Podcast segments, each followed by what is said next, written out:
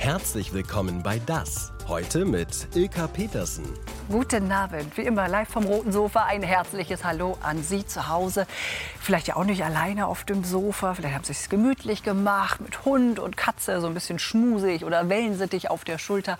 Also äh, bei mir heute wieder ein Zweibeiner zu Gast, der sich aber eben bestens auskennt mit Vierbeinern. Tierpathologe und Bestsellerautor Professor Dr. Achim Gruber von der Uni Berlin ist bei mir. Herzlich willkommen. Hallo, Frau Petersen, ich freue mich. So, wenn ich mir das jetzt so vorstelle, hier ein Tier, da ein Tier, ein bisschen streicheln, kuscheln, dann noch mal in die Chipstüte greifen, ja. vielleicht noch mal die Stulle in die Hand. Mhm. Ist das so okay? Ähm, das ist eher, was so den Mindset ausmacht. Als Tierpathologe bin ich immer dann äh, sehr besorgt, wenn ich sehe, dass dort dunkle Schokolade gefüttert wird, zum Beispiel an Hunde oder geröstete Zwiebelringe an Hunde. Also die enthalten durchaus Giftstoffe und damit sollte man es nicht übertreiben am besten gar nicht füttern. Aber äh, ansonsten ist das zumindest aus meiner Sicht nicht ganz so schlimm. Da, habe ich also an Chips und an, äh, an, an, an Stullen habe ich noch keine Tiere sterben sehen. Und Mensch, an Schokolade schon. Diese, an Schokolade ich, schon. Ich stelle mir jetzt gerade vor, das Gesicht meines Mannes, wenn ich das machen würde. Der würde, glaube ich, vor Ekel hinten überfallen.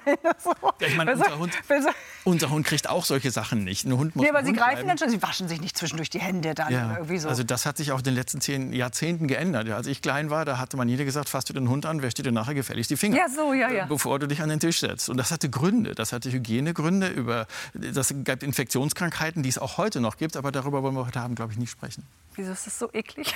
nein, nein es, ist schon, es ist schon wichtig und wir haben noch immer noch eine ganze Menge Infektionskrankheiten, die auf diese Weise übertragen werden. Vom Hund auf den auch Menschen. Auch vom ja. Hund auf den Menschen. Da gibt es also böse Parasiten bis hin zum Fuchsbandwurm, die den Menschen auch umbringen können. Deswegen ist Hygiene immer noch eine gute Idee.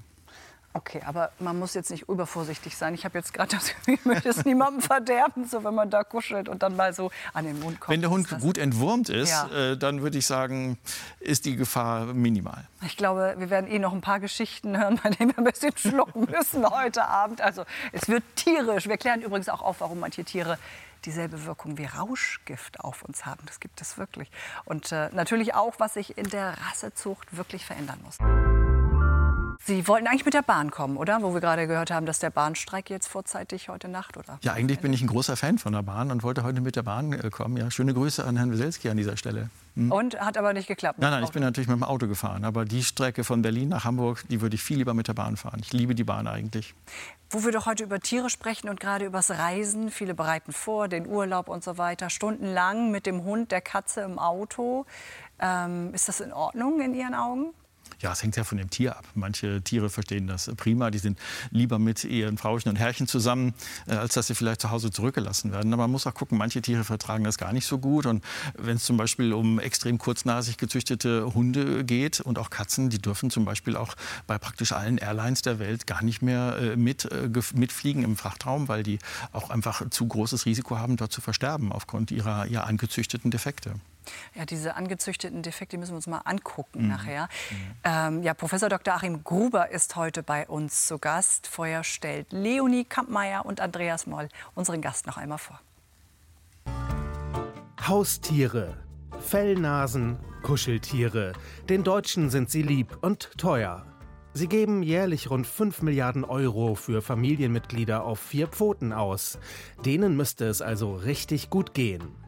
Doch auf dem Seziertisch sieht Tierpathologe und Forensiker Achim Gruber immer wieder das Kuscheltierdrama, verursacht durch zu viel menschliche Nähe. Für unsere Kuscheltiere kann diese Nähe aber ungewollt und leider immer weiter zunehmend zu verschiedenen gesundheitlichen Problemen führen. Und sogar zum Tod, etwa in überhitzten Autos durch Überzüchtung und Atemnot oder menschliche Viren, die auf Tiere übertragen werden. Seit mehr als zwei Jahrzehnten untersucht Achim Gruber Todesursachen bei Tieren. Bei der Obduktion bringen wir die Tiere ein Stück weit auch wieder zum Sprechen. Denn äh, bei der Obduktion verraten uns die Tiere häufig, äh, woran sie zu Lebzeiten gelitten haben, wie sie zu Tode gekommen sind und möglicherweise auch, wer vielleicht Schuld hatte in ihrem Tod. Alles über geschundene Gefährten mit Tierpathologe und Forensiker Achim Gruber. Forensiker auch, das heißt ja auch fürs Gericht. Ne? Ja, Was ist ja. denn da der Unterschied zum Pathologen für Zweibeiner? Also bei Zweibeinern ist die Pathologie und die Forensik äh, strikt getrennt. Ja, es gibt zweibeinige, also Humanpathologen und es gibt Humanforensiker. Und in Tiermedizin äh, machen beide Aufgaben dieselben Menschen. Also die melden, äh, Tierpathologen sind auch äh, Tierforensiker. Ja, aber wer kommt denn da? Also wir sind regelmäßig vor Gericht, um dort Richterinnen und Richtern zu erklären, was tatsächlich passiert ist, warum Tiere zu Tode gekommen sind. Und das kann zivilrechtliche Hintergründe haben oder auch strafrechtliche Hintergründe, wenn gegen das Tierschutzgesetz verstoßen wurde oder wenn eine Sache beschädigt wurde, wenn Sie dann äh, den Hund eines Nachbarn vergiftet finden, äh, dann hat man sowohl einen zivilrechtlichen als auch einen strafrechtlichen Prozess und das muss vor Gericht ausgefochten werden. Und dazu sind äh, Tierpathologen da, um dann die Sache zu klären. Und Sie haben ja auch wirklich viele Fälle aufgedeckt. Das Kuscheltierdrama haben wir gerade schon gehört. Es gab sogar tödliche Küsse an einen Chinchilla. Ja. Wie kam es dazu?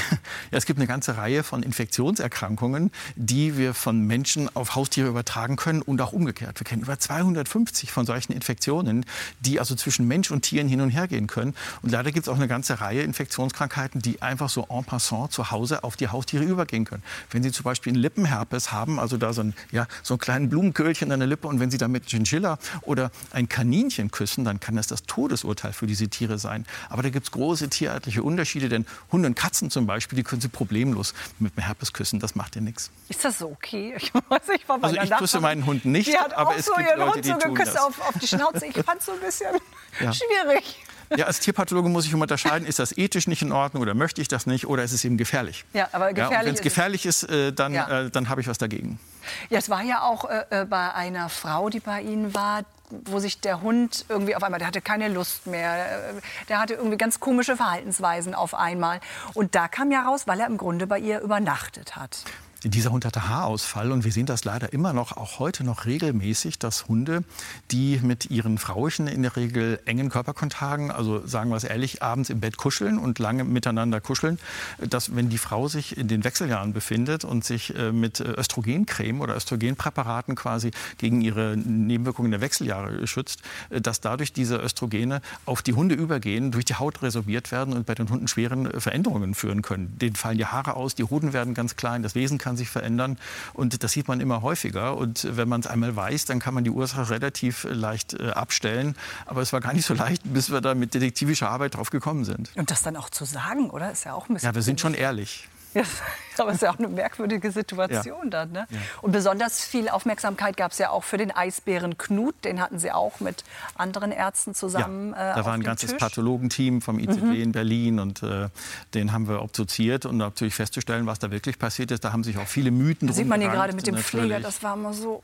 Mal, ich, das war wahrscheinlich auch falsch, ne? aber man hat ja wirklich so gedacht, ach Gott, ist das süß und wie die beiden miteinander Ja, man hat, auch, man hat auch ganz viel falsch reininterpretiert. Das sehen wir ganz viel im Mensch-Tier-Verhältnis dass wir als Menschen gar nicht in der Lage sind, äh, das wirklich zu interpretieren, was da äh, passiert. Denn Knut hat ja in seinen letzten äh, Lebenstagen hat er sich abgesondert und hat sich zurückgezogen und dann hieß es in der Presse, ja, der ist gemobbt worden von seiner Schwester und von den anderen Eisbären und so weiter. Nein, nein, nein, die schwerste Gehirnentzündung und hat sich deswegen zurückgezogen. Und da haben wir einmal mehr gesehen, wie wir Menschen eigentlich dazu neigen, ganz häufig das Verhalten und das Wesen und die Probleme von solchen Tieren völlig fehl zu interpretieren. Weiß man das? Das wissen wir nicht. Es gibt verschiedene Möglichkeiten, ähm, dort solche Infektionen im Gehirn zu übertragen. Wir haben auch festgestellt, zusammen mit einer Arbeitsgruppe aus der Charité, dass dort eine gewisse Autoimmune, also eine Fehlleistung des Immunsystems beteiligt war. Das war eine sehr komplexe Erkrankung. Boulette lag auch bei Ihnen mal. Ne? Boulette, ja. Boulette. Den Namen finde ich großartig. Jeder Berliner kennt Boulette. Das war die Tochter von Knautschke. Und Knautschke war ein sagenumwobenes Nilpferd, was als eines ganz weniger Großtieren eigentlich einen Angriff, äh, einen Luftangriff, äh, eine Bombardierung auf den äh, Berliner Zoo äh, überlebt hat. Und äh, Knautschke war eigentlich nach dem Zweiten Weltkrieg so ein Symbol für den Überlebenswillen der Berliner. Mhm. Und äh, Boulette war dann später seine Tochter. Und die ist dann auch uralt geworden, hatte auch mit ihm zusammen auch Kinderchen und so. Und als sie dann gestorben sind, ich glaube, ich war gerade ein Jahr in Berlin, da ist auch Boulette verstorben und äh, Boulette hatte ganz viele altersassoziierte äh, Sachen, die wir im Alter auch kriegen, übrigens wir Menschen, und hatte auch so ein paar Geheimnisse. Aber sie ist sehr alt geworden und hat sicher auch ein weitgehend glückliches Leben gehabt. Aber wie oft ist es denn so, dass Sie wirklich Tiere bei sich auf dem Tisch haben, wo Sie denken, das Tier ist zu früh gestorben, weil es irgendwie falsch gezüchtet war. Oder? Ja, das sehen wir schon recht häufig leider. Mhm. Gerade bei Hunden und Katzen sind also Krankzüchtungen, machen uns ganz große Sorgen. Im, Im, Gegensatz dazu bei Zootieren zum Beispiel, die werden immer besser gehalten und die werden uralt. Ja. Die meisten Zootiere werden viel älter, als sie draußen in der Natur werden würden, was wir auch dahingehend interpretieren, dass eigentlich die Zootiere heute überwiegend wirklich gut und immer besser gehalten werden, weil man immer auch versteht von ihren Verhaltensansprüchen. Und leider sehen wir eine ganz große Diskrepanz eigentlich zum Wohlergehen unserer Haustiere die zunehmend in den letzten Jahrzehnten eigentlich auch immer schlimmer krank und defekt gezüchtet wurden und wo wir auch ganz häufig eine stark reduzierte Lebenserwartung sehen. Aber das passt so gar nicht zusammen, weil ja. wir die ja eigentlich so lieben. Ne? Ja. Aber es ist natürlich so, wenn man sagt, ach wie süß oder was für ein prächtiger Hund. Das hört man ja auch als Hundebesitzer ganz gerne, oder? Ja, diese Kulleraugen. Sie haben doch auch mal gesagt, das wirkt teilweise wie Rauschgift auf Frauen. Ja, das ist das Kindchenschema. Und äh, insbesondere bei jungen Frauen hat man nachgewiesen, dass dieses Kindchenschema und diese extrem starke Passung auf das, was wir eigentlich gewohnt sind zu pflegen, ähm, dass, dieses, dass diese starke Wirkung äh, im Gehirn bei Menschen, insbesondere bei jungen Frauen, äh, quasi auf die gleichen Gehirnzentren wirkt wie Rauschgift. Und damit quasi eine ganz starke ein ganz starker äh, Pflegetrieb bedient wird. Denn äh, Pflegetrieb gehört ja bei Menschen auch zu den ja, mit am stärksten angelegten Trieben. Früher haben wir ganz viel gepflegt, wir haben unsere ganz viele Kinder gepflegt, dafür sind früher viel mehr gestorben, wir haben die El Eltern gepflegt. Aber wer pflegt denn heute noch? Ja, wir pflegen kaum noch Kinder, die Erwachsenen, die Eltern schon gar nicht. Und der Pflegetrieb im Menschen steckt ja auch in unserer DNA.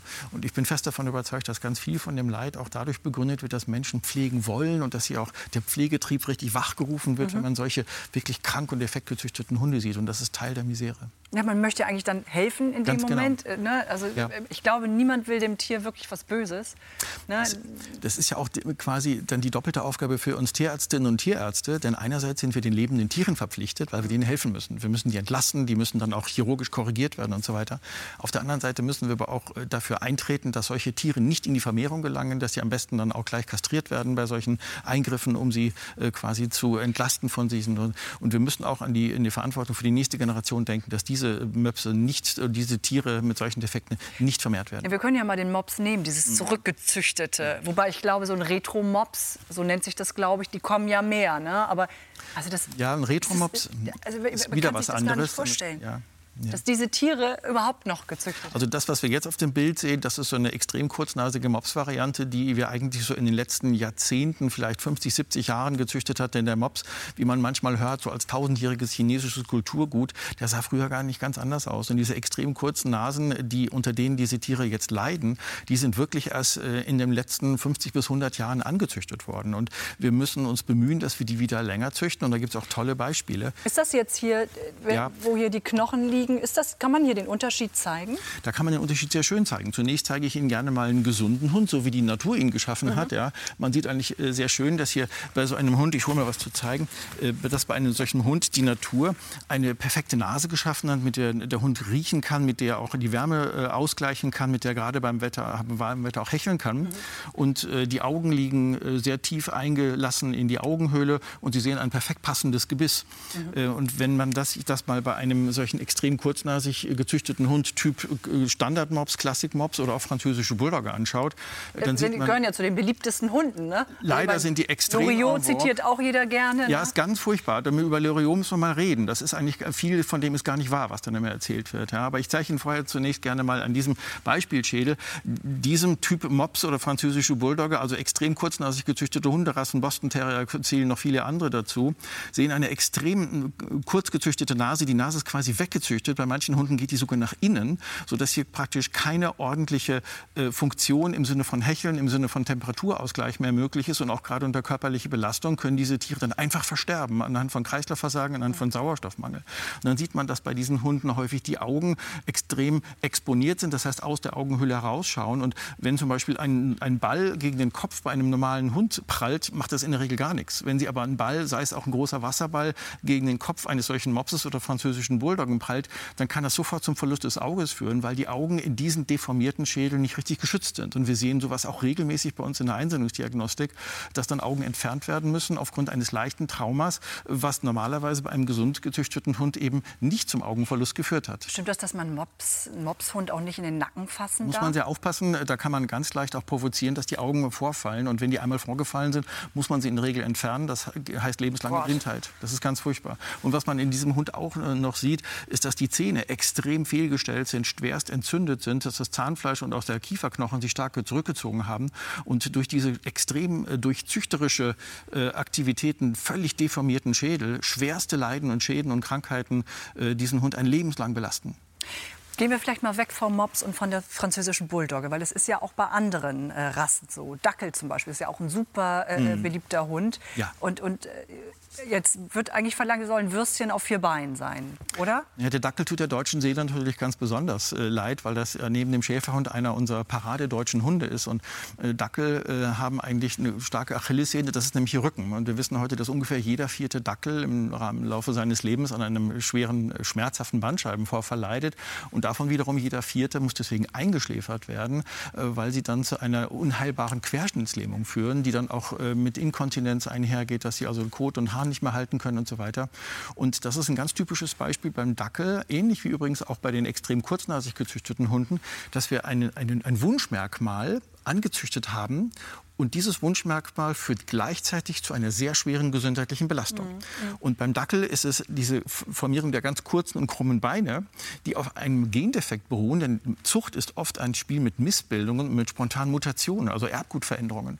Und beim Dackel kennen wir schon seit vielen Hunderten von Jahren diese Variante, dass extrem kurze Beine, die dann anfangs gerne zur Baujagd eingesetzt wurden, spielt heute kaum noch eine Rolle, dass diese kurzen Beine mit einem Gendefekt des Knorpels einhergehen und der gleiche Mechanismus, der zu diesen kurzen krummen Beinen führt, führt dann dazu, dass die Rücken extrem dazu neigen, äh, kaputt zu gehen und, und zu schmerzhaften. Wie züchtet man das? Also immer welche, die dann so aussehen, ja, paaren sich wieder wissen, oder wie läuft ja, das? Man, man, kann also diese extrem kurzen äh, Dackelbeine beruhen auf, auf Gendefekten auf zwei verschiedenen Chromosomen. In den letzten Jahren haben wir durch die vielen Erbgutanalysen, die immer schneller und immer besser werden, haben wir genau verstanden, wie man solche kurzen krummen Beine züchtet. Da gibt es zwei Defekte auf Chromosom 12 und Chromosom 18 beim Dackel. Und wir wissen heute, dass wir diese Dackelbeine durchaus länger züchten könnten, wenn wir wollten und diese Hunde lebenslang rückengesund wären. Wir wissen schon seit langer Zeit, dass die Länge der Beine beim Dackel, nun haben Sie hier in diesem diesem Bild auch wirklich eine extrem kurze Variante rausgenommen. Die meisten sind, hoffe ich, in Deutschland nicht so extrem kurz. Aber wir wissen schon seit langem, dass die Länge der Beine beim Dackel stark korreliert mit dem Risiko für solche schmerzhaften Bandscheibenvorfälle. Und Aber es ist ja nicht nur bei kleinen Hunden, es ist ja auch bei großen, ne, dass das so gezüchtet wird. Also dass zum Beispiel da ein Merkmal, jetzt zum Beispiel bei den Giganten, ganz da ist es ja auch so, die sollen immer größer werden. Genau, wir haben also ganz viele Merkmale, die eigentlich Wunschmerkmale sind, auf die Jahrzehnte gezüchtet wurden, wissen wir heute, dass die zu schwersten gesundheitlichen Schäden führen. Und die züchten das dann auch so, dass sie sagen, was weiß ich, da sind zwei Kinder von diesem Hund dort, die sind besonders groß ja. und dann sieht man wieder zu, dass die sich paaren. Das ist einer der Mechanismen. Also sie können ja. diese Extremen züchten, indem sie aus einer Mischpopulation immer die Extremsten miteinander verpaaren. Mhm. Dazu kommt aber noch ein Mechanismus, den wir erst seit wenigen Jahren verstehen, nämlich das sind spontan Gendefekte, die immer wieder auftreten, mhm. die also plötzlich bei einem Individuum zu plötzlich anderen Aussehen führen. Dass also einer übergroß ist oder eine besondere Farbe annimmt Farbe ist doch auch sowas. ein Thema. Ne? Ja. Lilac habe ich neulich gehört, gibt es jetzt mittlerweile. Ja, da müssen wir mal drüber reden. Also es gibt auch viele Farben, die krank machen können, zu Taubheit führen können, zu anderen Problemen führen. Aber dieser Gigantismus, äh, achso, jetzt, jetzt reden wir mal über die Farben. Also gerade waren wir bei der Dogge. Das zählt eigentlich zu dem Formenkreis des Gigantismus. Besonders groß gezüchtete Hunde, das sind die Doggen, das sind die Mastiffs, das sind die irischen Wolfshunde, besonders auch die Bernhardiner, die aufgrund ihrer Züchtung auf Größe extrem verkürzte Lebenserwartung haben, die häufig an Knochenkrebs leiden, die tödliche Magendrehungen kriegen, die häufig Probleme haben mit ihren Hüften, mit ihren Ellbogengelenken. Deswegen sollte man auch wirklich die Finger von lassen von solchen extrem groß gezüchteten Hunderassen, so wie hier. Der Bernhardiner war vor 200 Jahren ein kerngesunder Hund, der ständig den Leuten das Leben gerettet hat als Lawinenhund. Mhm. Dazu sind die heutigen Bernhardiner gar nicht mehr in der Lage. Ich würde aber ganz gerne das mit der Farbe auch noch mal kurz, ja, ganz kurz abschließen, weil das finde ich auch, das mhm. zeigt so viel, weil die Leute sagen... Ja, wir sehen, wir sehen hier einen Hund mit einem sogenannten Merle-Faktor. Und dieser Merle-Faktor ist eigentlich ein Beispiel dafür, dass schöne Farben auch durchaus mit schweren gesundheitlichen äh, Belastungen einhergehen können. Und leider kennen wir da eine ganze Reihe verschiedener. Was heißt das Merle-Faktor? Ja, dieser Merle-Faktor entsteht auch aufgrund eines Gendefektes. Was wir hier sehen, ist eigentlich ein augenscheinlich besonders hübscher Hund. Der hat diese besonders ja. scheckige Fellaufhellung und viele haben auch ein oder zwei blaue Augen. Und dieser Merle-Faktor beruht eigentlich auf einem Gendefekt. Das ist eine Missbildung, wenn man so will, die auf Anhieb erstmal schön aussieht. Das heißt, da ist in diesem Organismus etwas kaputt gegangen. Die Fans von solchen Hunden sagen mir, ja, das ist nur eine Farbvariation wie braun mhm. oder schwarz. Das ist es aber nicht. Das ist wirklich ein Gendefekt. Da ist was kaputt gegangen im Organismus. Da funktioniert die Farbgebung nicht mehr richtig. Und leider ist diese Farbgebung auch verantwortlich für den Hörsinn und für andere Sinnesfunktionen dieser Hunde. Und deswegen können diese Hunde, insbesondere wenn man zwei dieser Hunde miteinander verpaart, können in der nächsten Generation schwerst missgebildete Hunde äh, mit Augenmissbildungen, vollständiger Taubheit auftreten. Aber auch in Einzelfällen sehen wir sogar bei diesen, bei den sogenannten mischörbigen Murphy, gibt es einen Ausnahmefall bei den langen Varianten, da gibt es verschiedene Varianten mittlerweile, mhm. auch durchaus Taubheit, die als Nebenwirkungen von diesen diesen gewünschten Zuchtzielen auftreten. Dann landen teilweise sogar Dalmatiner im Tierheim. Das muss man sich mal vorstellen. Beliebte Hunde, wie sehen Sie die Pudel? Ja, der Pool ist und war eigentlich immer ein Klassiker. So vor ein paar Jahrzehnten war der mehr extrem populär in Deutschland und ist eigentlich auch ein toller Hund. Das sind agile und intelligente Hunde, aber auch leider sehen wir beim Pudel äh, ganz viele Probleme durch Inzüchtung insbesondere und auch durch extreme Anatomien. Ja, wir sehen die ganz großen Pudel, die dann Hüftgelenksprobleme bekommen können, die ganzen kleinen Toypudel, die dann Kniescheibenverlagerungen kriegen oder viele Stoffwechselstörungen. Und der Pudel hat leider auch zunehmend einen ganz stark verengten Genpool, wie wir sagen. Das heißt, durch Inzuchtfolgen haben sich dort eine ganze Reihe von genetischen Defekten Defekten ausgebreitet. Also beim Pudel gibt es eine ganze Zahl von verschiedenen Augenerkrankungen, Hauterkrankungen, Epilepsieneigungen, die durch Inzucht wahrscheinlich stark verbreitet wurden. Aber Sie sagen ja auch in Ihrem Buch äh, Geschundene Gefährten, es gibt einen Ausweg. Das sind zum Beispiel diese ganzen Pudelarten. Es gibt ja tausend jetzt. Dudel, Schnudel, Golden Dudel, Maltipoo, Cockapoo ja. und so weiter. ist ja irre, was es ja, da wir reden jetzt über die sogenannten Designer Dogs. Und das ist eigentlich ein tolles Prinzip. Äh, der Begriff Designer Dogs äh, sprich, steht eigentlich für das Prinzip der sogenannten Kreuzungszuchten. Mhm. Und Kreuzungszuchten sind ein toller Ausweg aus beiden Problemen in der heutigen Hunderassenzucht, nämlich einmal diese extremen Anatomien, die großen, die kleinen, die Kurznasen und so weiter, und die Inzuchtfolgen, das heißt die starke genetische Verarmung. Und beide Probleme kann man wunderbar lösen, indem man die Rassen wieder kreuzt. Und zu diesen Kreuzungszuchten zählen auch die sogenannten Designer Dogs, also ein Labradoodle zum Beispiel, der entsteht aus zwei reinrassigen Elterntieren, einem Labrador und einem Pudel. Und durch das Mischen der genetischen Eigenschaften kann man schon den Großteil der genetischen Erkrankungen Erkrankungen eigentlich vermeiden und auch die Extremzüchtungen kann man damit wieder zurückzüchten. Also prinzipiell ist das eine ganz tolle Idee. Ich möchte noch ganz kurz nur, dann, bevor wir zu den Katzen endlich kommen. Ja. Ähm, aber wenn jetzt jemand sagt, ich möchte mir einen Rassehund kaufen, würden Sie da per se sagen, nein, mach's nicht? Also wir wissen heute, dass der durchschnittliche Rassehund deutlich kränker ist als der durchschnittliche Mischlingshund. Es gibt aber noch eine ganze Reihe von recht gesunden Rassehunden und es gibt auch genetisch stark belastete Mischlingshunde, abhängig davon, welche Gendefekte die Eltern dieser Mischlinge mit eingebracht haben. Aber es gibt schon noch einige Rassehunde, die eigentlich sehr gesund sind, die auch robust sind. Ja, können wir einen Jack Russell Terrier anführen oder einen australischen Kelpie und so weiter. Aber man sollte sollte Hunderassen auch nicht nur danach kaufen, ob sie jetzt besonders gesund sind, sondern die Hunderasse muss ja auch zu einem passen. Ja. Wenn ein australischer Kelpie besonders gesund ist, dann würde ich mir den trotzdem nicht kaufen, wenn ich im Hochhaus in der achten Etage wohne und dem Hund den Auslauf und die, die mentale Aktivität nicht bieten kann, die er eigentlich braucht. Also da muss man viele Aspekte äh, abklopfen, bevor man sich den passenden Hund kauft. Bei Katzen ebenso? Ja. Bei Katzen sehen wir eigentlich auch eine ganze Reihe von Defektzüchten. Beide Probleme, also die Inzuchtfolgen, die genetische Verarmung und auf der anderen Seite diese extrem deformierten äh, Merkmale äh, sehen wir auch bei Katzen, wenn auch nicht in so einer großen Zahl wie beim Hund. Ja, wir kennen bei Katzen die Faltohrkatzen zum Beispiel, die haben wir vorhin auch in einem Einspieler gesehen, die zu schwersten Gelenksentzündungen neigen. Äh, wir kennen zum Beispiel die extrem kurznasigen Perser oder exotisch äh, Kurzhaarkatzen, äh, die auch ähnlich schwer atmen können und auch daran sterben können, wie zum ja, Beispiel Möpse und Katzen, das müssen wir uns noch mal kurz angucken. Ja. Das, das, zeigt dieses Beispiel ganz gut, wie, wie ja. schlimm das wirklich ist äh, für diese Tiere eben auch. Ja, ne? das ist eine Falterkatze, die wir jetzt sehen, die bei uns äh, vor wenigen Monaten eingeliefert wurde vom Tierheim in Berlin. Die ist dort abgegeben worden, weil diese Katze extrem schmerzhafte Äußerungen zeigt beim Laufen. Und diese Faltaukatze hat wie viele andere Faltaukatzen auch schwerste Entzündungen ihrer Gelenke und kann deswegen nicht ohne Schmerzen laufen und ist deswegen auch eingeschläfert worden und ist bei uns obduziert worden. Und das ist ein ganz typisches Beispiel, weil nämlich diese Faltohren Jahren das Kindchenthema bedienen und sieht ganz süß und knuddelig aus. Es gibt sogar Prominente, die sich damit schmücken. Und diese Faltohrkatzen haben aber als Nebenwirkungen dieses gewünschten Zuchtzieles diese schwersten Gelenksprobleme. Und Faltohrkatzen sind in Deutschland eigentlich verboten. Die darf es in Deutschland gar nicht mehr geben. Trotzdem können Sie die im Internet kaufen, trotzdem werden die in Hinterhofzüchtern produziert und trotzdem werden die bei den Leuten gekauft. Das ist ein ganz furchtbares Beispiel dafür, dass wir eigentlich wissen müssten, dass wir diese Katzen nicht kaufen und nicht züchten sollen. Aber wo Sie gerade sagten, äh, Prominente, da gab es doch auch gerade von Claudia Schiffer ein Bild, ja. wo sie auf dem roten Teppich steht. So ein ja, das ich auch Rucksack, gesehen. farblich passend zu ja. ihrem Outfit. Und wir sehen das jetzt da gerade. Und da ja, ganz furchtbar. durch dieses furchtbar. Fenster ihre Katze das guckt, die auch in diesem Film mitspielt. man sieht das manchmal, dass äh, Prominente sich schmücken mit solchen Defektzuchten. Ja, und diese Faltohrkatzen sind, sind schwerst krank gezüchtete Katzen. Die sollte man sich auf keinen Fall kaufen. Ich will auch nicht, dass die auf Social Media wieder durch die Decke gehen und die Leute sich da kaufen.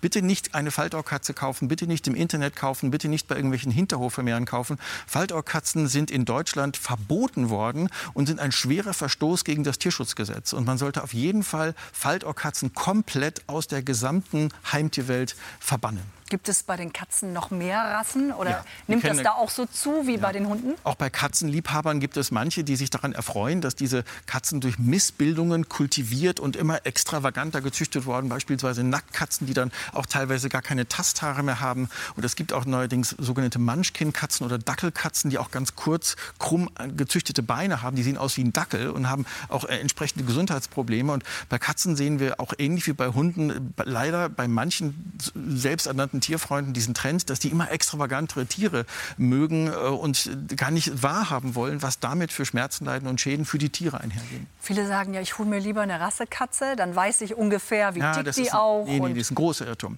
Ja? Also früher war ja eigentlich Reinrassigkeit bei Hund und Katze war so ein Prädikatssymbol, wo man mhm. sagte, kaufst du dir eine reine Rasse, ja. weißt du, was da hast. Also da ist ein Prädikat. heute, mit, heute müssen wir wirklich sagen, Reinrassigkeit steht heute für das Gegenteil von Qualität. Wir sehen, dass ganz viele reine Rassen eben wirklich kaputt gezüchtet sind. Und wir kennen eine Vielzahl von Katzen und auch vor allem Hunderassen, die wir in ihrer Reinrassigkeit sicherlich nicht mehr gesund züchten können, wenn wir an diesem übertriebenen Fetisch der Reinrassigkeit festhalten. Denn wir wissen heute, Reinrassigkeit bei Menschen ist, äh, bei Menschen ist ja Reinrassigkeit schon längst äh, quasi verpönt. Wir wissen, bei Menschen gibt es keine Rassen. Ja, wir sehen heute in Teilen unserer Gesellschaft eigentlich wieder, dass, die, dass der Rassismus bei Menschen seine hässliche Fratze wieder zeigt. Und wir haben gelernt, bei Menschen gibt es keine Rassen, schon gar nicht Reinrassen. Und wir wissen heute in der Tierzucht, dass auch bei Haustieren das Prinzip der Reinrassigkeit eigentlich ein schwerer Irrweg war. Und wir müssen uns von dem Fetisch und von dem Irrglauben an Reinrassigkeit als Qualitätsmerkmal verabschieden. Wir müssen viel mehr kreuzen. Wir müssen viel mehr andere Rassen kreuzen. Nur so werden wir ganz viele Hunde- und Katzenrassen wieder gesund züchten können. Weg von den extremen Anatomien und vor allem auch diese stark verarmten Genpools wieder auffrischen. Vor allem denke ich manchmal, es hat sich doch eigentlich viel auch zum Positiven verändert. Wenn ich jetzt so überlege, ja. ich hatte früher einen Wellensittich, Cookie, der hatte als Freund nur so einen Plastikvogel das da stimmt, ja. in so einem Bauer, wo ich heute denke, oh Gott, wie, wie konntest du? Ne? Also das stimmt, so wir haben viel gelernt in den letzten Jahren und Jahrzehnten und es gibt auch tolle Züchtende, die sich gut auf den Weg gemacht haben. Es gibt tolle Züchter, die zum Beispiel der Retro-Mops ist eine tolle Initiative, den Mops wieder gesund zu züchten, Procrum-Vorländer, der rauhaarige Procrum-Vorländer oder der rauhaarige Krummvoll, sind tolle Initiativen, die gelernt haben, dass man eigentlich aus dem klassischen Klischee und dieser übertriebenen Reinrassigkeit ausbrechen muss, dass man Rassen wieder miteinander verpaaren muss, um die Hunde wieder gesund zu züchten. Und das Gleiche gilt auch für Katzen. Also viele sagen ja auch, ich werde auf jeden Fall zur Hundeschule gehen und so weiter. Also viele möchten ja alles richtig machen mit ihrem Tier. Ein Viertel ungefähr geht zur Hundeschule von uns. Das hat eine Studie vor ein paar Jahren mal ergeben. Ähm, auch wenn der Hund äh, nicht irgendwelche Sachen frisst dann und so weiter, entspannt das ja auch, wenn man mit dem spazieren geht. Ähm, weil im schlechtesten Falle kann das ja auch gefährlich werden. Laura Klinghardt hat mal so ein Giftködertraining an einer Tierschule besucht. Die Hundeschule Biro im schleswig-holsteinischen Hohenlockstedt. Unter der Leitung von Birgit Rook findet hier einmal im Monat ein ganz spezielles Training statt. Ein sogenanntes Anti-Giftköder-Training. Wir wollen halt die Hunde so trainieren, dass sie draußen, wenn sie auf der Straße irgendwas legen sehen, dass sie nicht sofort zuschnappen und es fressen, sondern erstmal zumindest den Besitzer angucken, verharren und so, dass der Besitzer die Chance hat, zu sagen, nein, ich möchte das nicht. Dafür geht es zunächst mit einer eher leichten Übung los. Ihr legt jetzt gleich ein Leckerchen auf diesen Teller. Mugli, guck mal. Ein Leckerchen auf diesen Teller. Lass ihn ruhig. Und dann wird da drauf gehauen. Genau, so lange, bis er sich zurücknimmt. Kriege ich ein Küsschen, ne? Zur Belohnung gibt's dann ein Leckerli.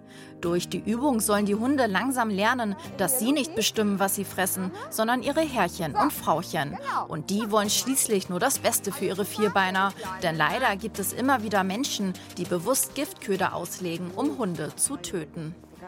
Wenn man das mal gesehen hat, wie die Tiere auch vergiftet werden, zum Beispiel mit Schneckenkorn, wo man dann gar nichts mehr machen kann, das ist so grausig und äh, das mit anzusehen. Nee, und wenn die Hunde das können, man geht ja dann noch einfach entspannter auch ein bisschen spazieren, ganz klar. Ne? Er hat auch schon ein gefrorenes Eichhörnchen gesammelt, äh, das irgendwo tot vom Baum gefallen ist. Äh, muss nicht sein und soll nicht sein. Das soll er meiden. Ne? Essen kriegt er nur von uns. Ich glaube, es gibt von Natur aus keinen Hund, der nicht gefräßig ist und der nicht neugierig ist. Ähm, es riecht gut, es sieht meistens auch toll aus und dann will man dahin. Ja. In der zweiten Trainingseinheit wird es dann langsam schwieriger. Birgit Rook verteilt leckeres Fressen auf der Hundewiese.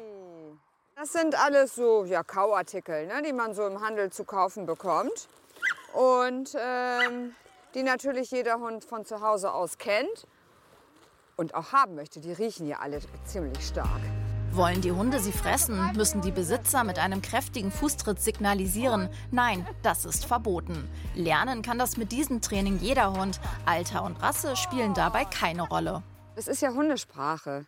Wir arbeiten ja wirklich mit dem Thema Hundesprache. Wenn ein Hund sagt, das ist meins, dann legt er seine Pfote drauf, seinen Kopf drauf, seinen Körper drauf, so ein Ball oder so ein Spielzeug.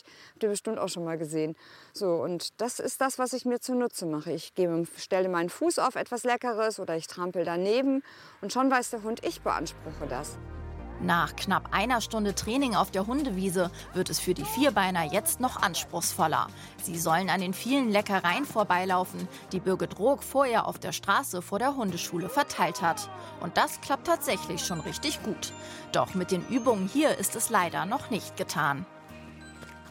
Die Menschen müssen halt an der Stelle auch weiter trainieren. Die müssen halt auch sagen, okay, jetzt schicke ich mal einen Freund vor, der legt eine Strecke aus und ich gehe danach spazieren. Und weiß offiziell nichts davon, dass da was liegt.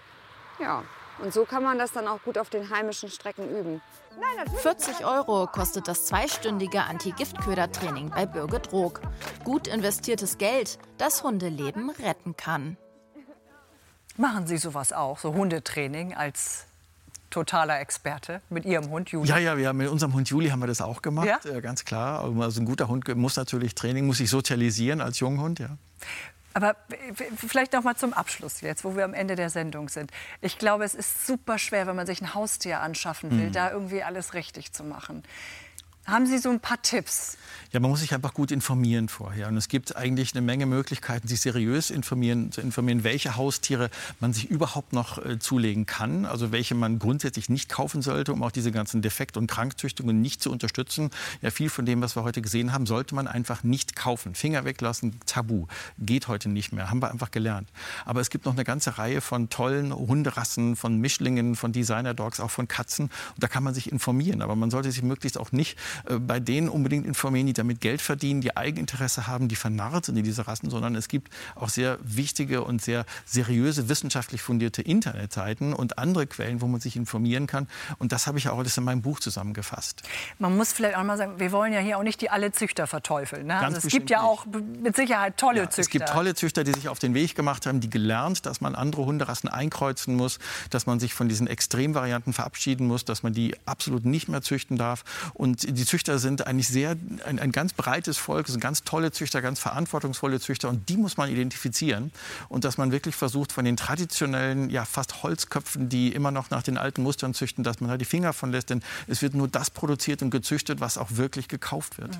Ja, und was Sie schon sagten, ne? man ist dann so, man sieht dieses süße Wesen da mit den Augen, was einen anguckt und man denkt nicht mehr nach, aber sollte man eben. Ne? Also jetzt ist, glaube ich, der Moment, dass man es eben tun muss, oder? Ja, sonst machen wir uns eigentlich schuldig. Wir wollen ja auch nicht keine Schuldvorwürfe nach, nach rückwärts in die Geschichte machen. Damals wusste man es oft nicht besser. Aber jetzt leben wir in einer Zeit, wo wir eigentlich durch die genetischen Untersuchungen, durch die Erbgutanalysen sehr gut sehen können, was wir in der Zucht in den letzten Jahren für Verbrechen angerichtet haben. Und jetzt müssen wir umdenken und müssen wir dieses gesamte Züchterwesen müssen wir wieder neu ordnen. Wir müssen weg von der Reinrassigkeit, wir müssen weg von den extremen Anatomien und dann können wir auch eine gesunde und glückliche Zukunft mit Hunden und Katzen haben. Das ist ja auch das, was wir vorhin besprochen haben. Ne? Auch bei, bei, bei Wellensittichen und so weiter, Ganz die man genau. auch nicht mehr alleine hält. Wir haben das ja bei vielen Tieren schon geschafft. Warum sollten wir das nicht auch bei den Hunden schaffen, oder? Ja, es gibt so viele Möglichkeiten, die alle wieder gesund zu züchten. Ja, vielen, vielen Dank äh, Ja, für diesen danke Einblick. Sehr herzlich. Für diesen äh, Run durch alle Hunderassen, durch alle Katzenrassen. Also ich glaube, wir haben alle viel gelernt und, und äh, glaube ich, werden auch, wenn wir uns ein Haustier anschaffen, dann wirklich noch mal drüber nachdenken, ob das denn so der richtige Hund für uns ist. Morgen zu Gast übrigens Rote Rosen Schauspielerin und Podcasterin Katja Frenzel bei Hinak Baumgarten. Der ist dann morgen hier für Sie da auf dem roten Sofa. Geht's jetzt wieder zurück mit dem Auto?